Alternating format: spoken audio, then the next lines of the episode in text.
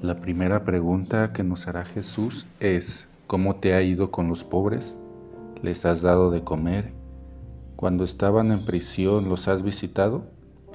En el hospital, ¿los fuiste a ver? ¿Ayudaste a la viuda, al huérfano? Porque yo estaba allí. Y por eso seremos juzgados. No seremos juzgados por el lujo o los viajes que hayamos hecho o la importancia social que hayamos tenido seremos juzgados por nuestra relación con los pobres.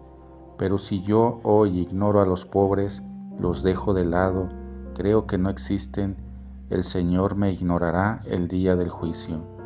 Cuando Jesús dice, porque pobres siempre tendréis con vosotros, quiere decir, yo siempre estaré con ustedes en los pobres, estaré presente ahí y esto no es ser comunista, es el centro del Evangelio seremos juzgados por esto.